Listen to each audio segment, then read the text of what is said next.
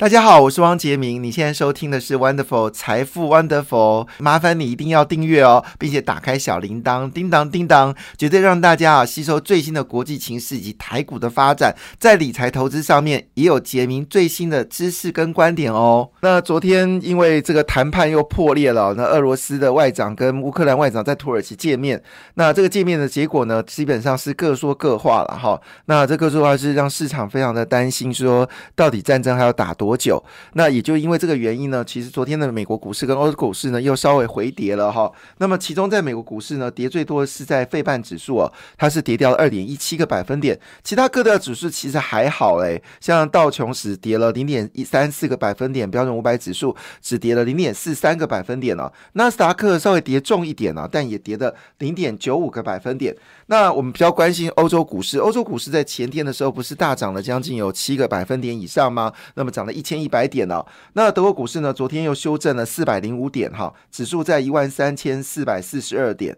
那跌掉了二点九三个百分点哦，其实这个跌幅是算是没有香香那么严重了哈。那么英国股市呢，则跌掉一点二七个百分点，法国股市呢跌到二点八七个百分点呢。那么昨天亚洲股市呢，基本上普普遍表现不错，印度是连三红哦。那么印度昨天呢又涨了一点五个百分点，菲律宾呢则是连两红哦。马来西亚股市在亚洲里面是表现最强的，主要是因为整个棕榈油的价格呢已经开始飙到一个我的妈太厉害了哦，所以。引发的马来西亚，其实它的大宗物资、原物料的这个价格上涨，也是股市呢相对是比较稳定的。那么昨天马来西亚股市呢是上涨了一点一六个百分点。那么俄罗斯呢，呃，股市呢还是持续的一个休市哦。那么昨天亚洲股市呢，台股表现的非常好嘛，我们涨了四百一十七点。事实上呢，韩国股市跟日本股市呢也表现的不错。那么日本股市呢已经回到两万五千六百九十点了，离之前的高点三万一千点呢，大概还有差不多是。六千点附近，呃，五千多点附近的一个空间呢，哈，那么是涨了三点九四个百分点。那么韩国股市呢，终于大选抵定了。那么这个亲中，呃，不，不是亲中派呢，是挫败哈。那么走向的是亲美国跟日本哦。那日本也发布宣言，希望跟韩国就是大家一起共好。那么美国的拜登呢，也说跟这个新任的总统说一句，我们五月见面哦。那这个呃，这个新任的。是这个韩国总统呢，他上任第一件事呢，就是打电话给拜登哦，要求来见面哦。所以看起来整个东北亚的情况呢，政治会淡一点点哦，经济的联合会比较多。那这是所谓的呃。中间路中间路线吗？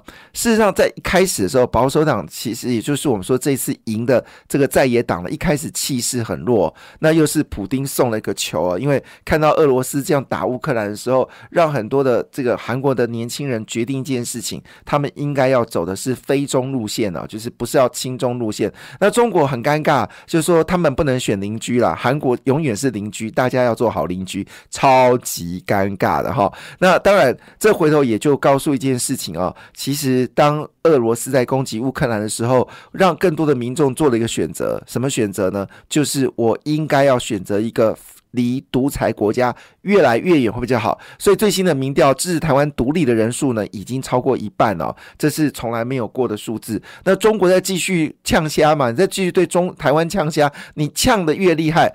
更多台湾人选择是独立啊，就这么简单了。其实中国人永远学不会一件事情，就是你每天恐吓人家的时候，你越恐吓人家就越反感；你越温软，你越对他好，你就是。就是那种细细呵护的时候，反而人们会爱你哦。就是正向力量呢，永远大于负能量。所以新闻棒金山，我们经常都放送的是比较正能量的力量啊。因为早上大家起来就就哦，K 成就特雅跟熊班哦，在听一些比较刺激的话就不好意思了。所以我们尽量用比较正面的方式来跟大家一起来享受美好的人生了哈。那遇到不开心的事情，还是那么一句话，深呼一口气啊。那么仰头往前走啊。那当然，今天台股可能还是属于比较一个震荡的格局啊。那么很快一下看一下国际间到底有什么样的重要讯息呢？事实上呢，最近欧洲呢已经开始动作了，他们担心呢通货膨胀可能会失控啊，所以呢这个。ECB 的总裁呢叫做拉加德，拉加德以前是 IF 的这个国际货币基金会的这个主席哦，那是一个非常轻中的一个一个一个一个经济学家啊。那当然他现在是欧洲央行的这个行长了哈，那当然就看他的专业是如何。呃，我觉得他动作是有点慢了，其实欧洲早就不应该。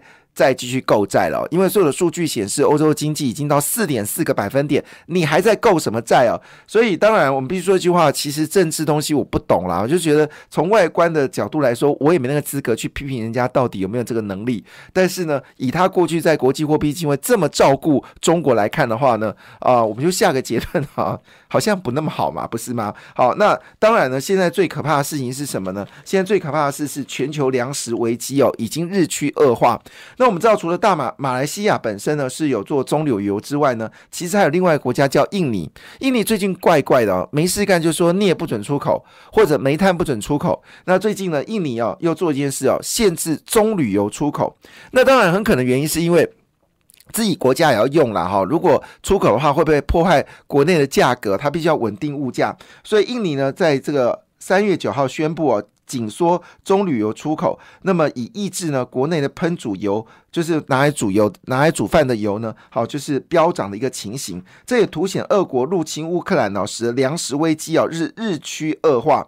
那么越来越多国家呢，为了确保国内粮食呢供应，而纷纷进出进呃。寄出了出口禁令。那么，根据粮食国呃联合国粮食署的资料显示哦，全球粮食价格呢，在今年二月份哦攀至历史新高，那么年增率是高达了二十点七个百分点哦。那么据了解呢，三月份的粮食恐怕价格还会持续的走高。那棕榈油呢，是全世界。呃，使用最广泛的蔬菜油，常用于制造饼干啊、人造奶油、洗衣粉跟巧克力。那如今呢，这个棕榈油价格呢，已经大幅上涨百分之五十哦，所以粮食价格恐怕是没有办法修正的。这个也是国际间非常重要的事情。那另外一部分呢，就是有关美国部分哦，美国呢已经决定要金援。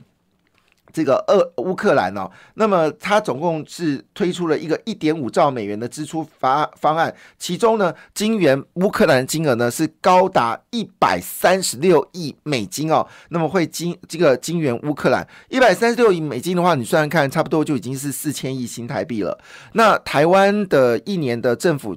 政府军事的预算呢，大概也在四千亿左右，所以呢，这笔不是一个小钱哦。那么同时间呢，他们也决定哦，就以四百一十四票呢对上十七票，那么做了一个决定哦，就是禁止俄罗斯的原油这个进口啊。那华尔街的日报民调显示哦，百分之八十的美国人呢是非常支持哦，拜登，你给我封杀吧。所以这个是支持的哦。那另外一部分呢，就是特斯拉的 Model Y、Model 三哦。还有 Model 3 Range Range 呃 Long Range 哦，呃决定要涨价了，因为镍的价格上涨，那么做了涨价的动作。这是呃特斯拉呢，在过去已经涨第十次了哈。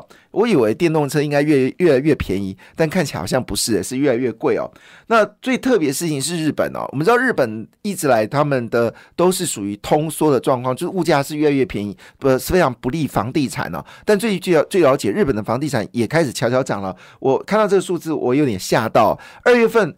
公布的日本的生产者物价指数竟然高达九点三 percent 的成长，哎。呼呼，好，这是从一九八零年十二月最大的年增幅度哦，创下一九八五年五月最高的水准。那当然就是因为大众物资的价格上涨九点三个百分点呢，哇，恭喜日本有通膨了，真是不容易啊。那么新加坡呢做了一个决定啊，什么决定呢？只要你是接种疫苗的旅客呢，入境就不需要再隔离了，这才是正确的做法嘛。要不然打疫苗是打。打干嘛的？那干脆就不要打疫苗啦。打疫苗本身就是，如果有感染的话，其实症状是很轻微嘛，甚至不会致死啊。就我们现在打疫苗的人，好出国很麻烦，回国还是要十加三。我觉得哦，呃，中央疫情指挥中心是不是太谨小慎微了哈？那当然是因为有这个很多的人没有打疫苗啦，是担心哦，这些旅客回来的时候没有隔离，会不会坏会伤害到我们的这些。啊，没有打疫苗的人，那没有打疫苗你就去打，奇怪，我搞不清楚。然后高端本来就可以打年轻人啊，你看现在你所打的流感疫苗，年轻人都是打的是这个次蛋白疫苗，为什么高端不能给年轻人打呢？这个中央疫情指挥中心最近看到陈时中可能要选要选举了，所以不太敢做一些大动作，这是。非常遗憾的事情了啊，就是你如果真的开放边境，台股又不知道涨到几个百分点了哈。好了，我讲这样可能有很多人不开心，因为很多人是希望啊，你要出国，我不能出国，那你不要出国，你出国了啊，对不起，你回来关十天哦。我想这人也有这种心情啊，但是我觉得为了国家长期的看好，我是那种就是属于就是打疫苗，既然打疫苗了，那就不应该要封锁边境的那种人。但是呃，很多人的想法是跟我不一样的，我也尊重啊，就是这个必须要政府做一个明确的一个决定啊。那另外一部分就是有关美国太阳能的事情哦，因为整个供应链目前看起来呢是打结了，所以美国去年太阳能的成本是暴增，那么逆转价格下滑多年的趋势哦。那么去年住宅、商业及公共事业太阳能三大市场的价格呢，终于哦是同步的一个上扬，这是二零一四年哦追踪有关太阳能的价格呢首度的一个上涨，而且有些部分的项目呢是高达增长了十八个百分点哦。虽然昨天联合再生呢，因为涨多之后被外资给卖了卖出哦，但是这个趋势应该是没有问题哦。整个太阳能的价格是会往上走高的哈。好了，那在这个情况下呢，包括铝的价格呢也开始在也开始反弹哦。那么种种的结果呢，其实在反映一件事情是，其实台湾的经济呢是会越来越好，这是毋庸置疑的。我还是认为哦，今年台湾的 GDP 呢，好，我跟那跟公民呃龚明星来跟他对赌一下，他说今年台湾的 GDP 呢是四点五，那我赌五了哈，那我公开跟龚明星校正啊，呃，错的人请对方一个鸡排好不好？我这样有没有太夸张哈？哎，我们出口的年增率都高达三十四个百分点，二月份呢，所以你你说我们轻轻松松涨个五 percent 有什么问题呢？而且大概差不多今年的四月份开始，疫情就会明显的减少，我相信国内旅游还有包括我们说的这些餐饮啊、服务啊，应该会开始热起来。今年绝对是个好年冬了哈，扣除。俄罗斯跟乌克兰战争，扣除中国想打台湾的阴影之外的话，我认为今年是选举年。你知道选举年要花钱哦，每年到选举前的时候呢，其实很多人要发选举财，有这种叫做选举选举呃红利，你知道吧？哈，你看呃这个常常在我们这边打广打广告的陈胜文，对不对？他的这个看板就已经四百面了，他就贡献呃他所输的选选期呢，估计如果四百面每一面是三万块的话呢，他就供应了一千两百万元哦，在这个这个地方的这个。看板哦，相当惊人哦。那如果这次他初选一旦胜出的话呢，还得了？还要选到年底诶，那要贡献大概差不多一亿元在这个面呃看板的部分哦。那你想想看，这么多的这个选举，每个人都贡献一定的金额的话，那你想看这哪里有没有什么所谓选举的红利呢？所以我估计今年绝对百分之五的经济增长。那如果今年的经济增长百分之五的话，台股绝对是一万九千点以上了啦，这个毋庸置疑了。好，毋庸置疑。不要怀疑，no doubt 哈。那总金额呢？整个上市二月份公布营收了，果不果不其然，如我所预期啊。我说出口数据都可以成长三十四个百分点了。那二月份的出口肯定，呃，这个上市柜的业绩肯定好到一个不可以啊。那终于看到这个数字，这个数字呢是从来没发生过的。什么数字呢？就上市柜公布二月份的营收啊，那么突破了三兆新台币哦，总共金额是三点零八兆亿。兆元呢，跟去年同期呢是成长了十六点三四个百分点。那么今年第一季呢，预估呢整个数字会到十兆新台币哦。这也是从来没有出现过的数字，整体而言都比去年成长幅度是超过十个百分点。那这样的一个数字，当然也就证明一件事情：不论是出口订单呢，或者是我们的直接出口，或者我们说的这我们的外销订单或者出口，或者我们内需市场，尤其是消费力道，我估计今年会大幅的增加哦。那以这个角度来看的话呢，确实今年的二月份表现很好。那年增率最高的第一名呢是运输股，所以运输股上涨有道理。你知道运输的成长幅度有多多么惊人吗？二月份运输类股跟去年同期大幅攀升了六十三点九七个百分点，六十三点九七个百分百分点。因为最近华兴昨天是跌的哦，因为涨多的时候修正哦。但是呢，华兴啊，还有这些电线电缆、大大雅等等哦，是上涨有道理的哦。电器、电线、电缆跟呃二月份跟去年比的成长幅度是高达了四十五点八二个百分点，我指的是营收。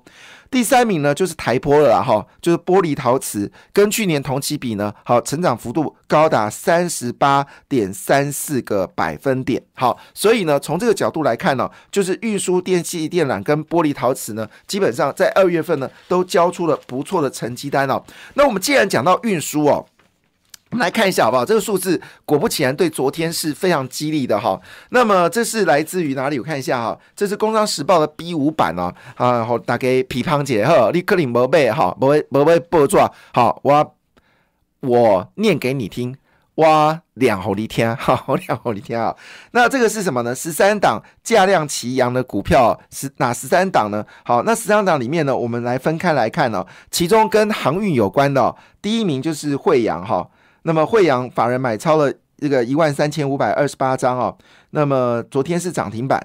那第二个是什么呢？裕民哈，裕民航运它也是散装货运轮。那么昨天涨了九点七个百分点，法人买超呢是九千三百。九千五百三十五张，好，那么另外第三名呢，也是散装货运轮哦，星星哎，各位听友不要说我没有提醒你，好不好？我们在之前就在提醒大家，三月到这个呃二月到五月啊。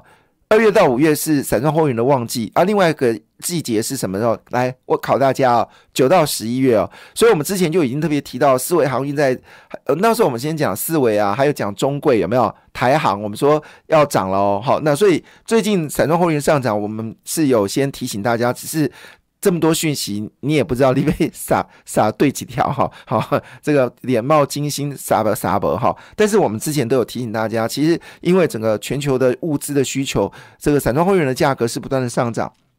啊，所以呢，当然就是最重量级的公司就是五六零八四维行呢，昨天涨了四点四三个百分点。那另外呢，台中行呢是涨停板呢十个百分点，台行呢呃是涨了三点六个百分点呢。所以十三档价量齐扬里面股票呢就一二三四。五六六档呢，都是跟航运有关的。哎，怎么没有看到长荣跟阳明呢？好，明显看出来，散装货运人表现的比较好。另外一部分呢，就是比较特别部分呢，是在化工股呢，也有出现在这个名单当中哦。那么是一七一的永光跟一二二一零八的南地哦。那当然顺义往上走高了，提供大家做参考。希望今天投资大获利。感谢你的收听，也祝福你投资顺利，荷包一定要给它满满哦！请订阅杰明的 Podcast 跟 YouTube 频道《财富 Wonderful》，感谢，谢谢 Lola。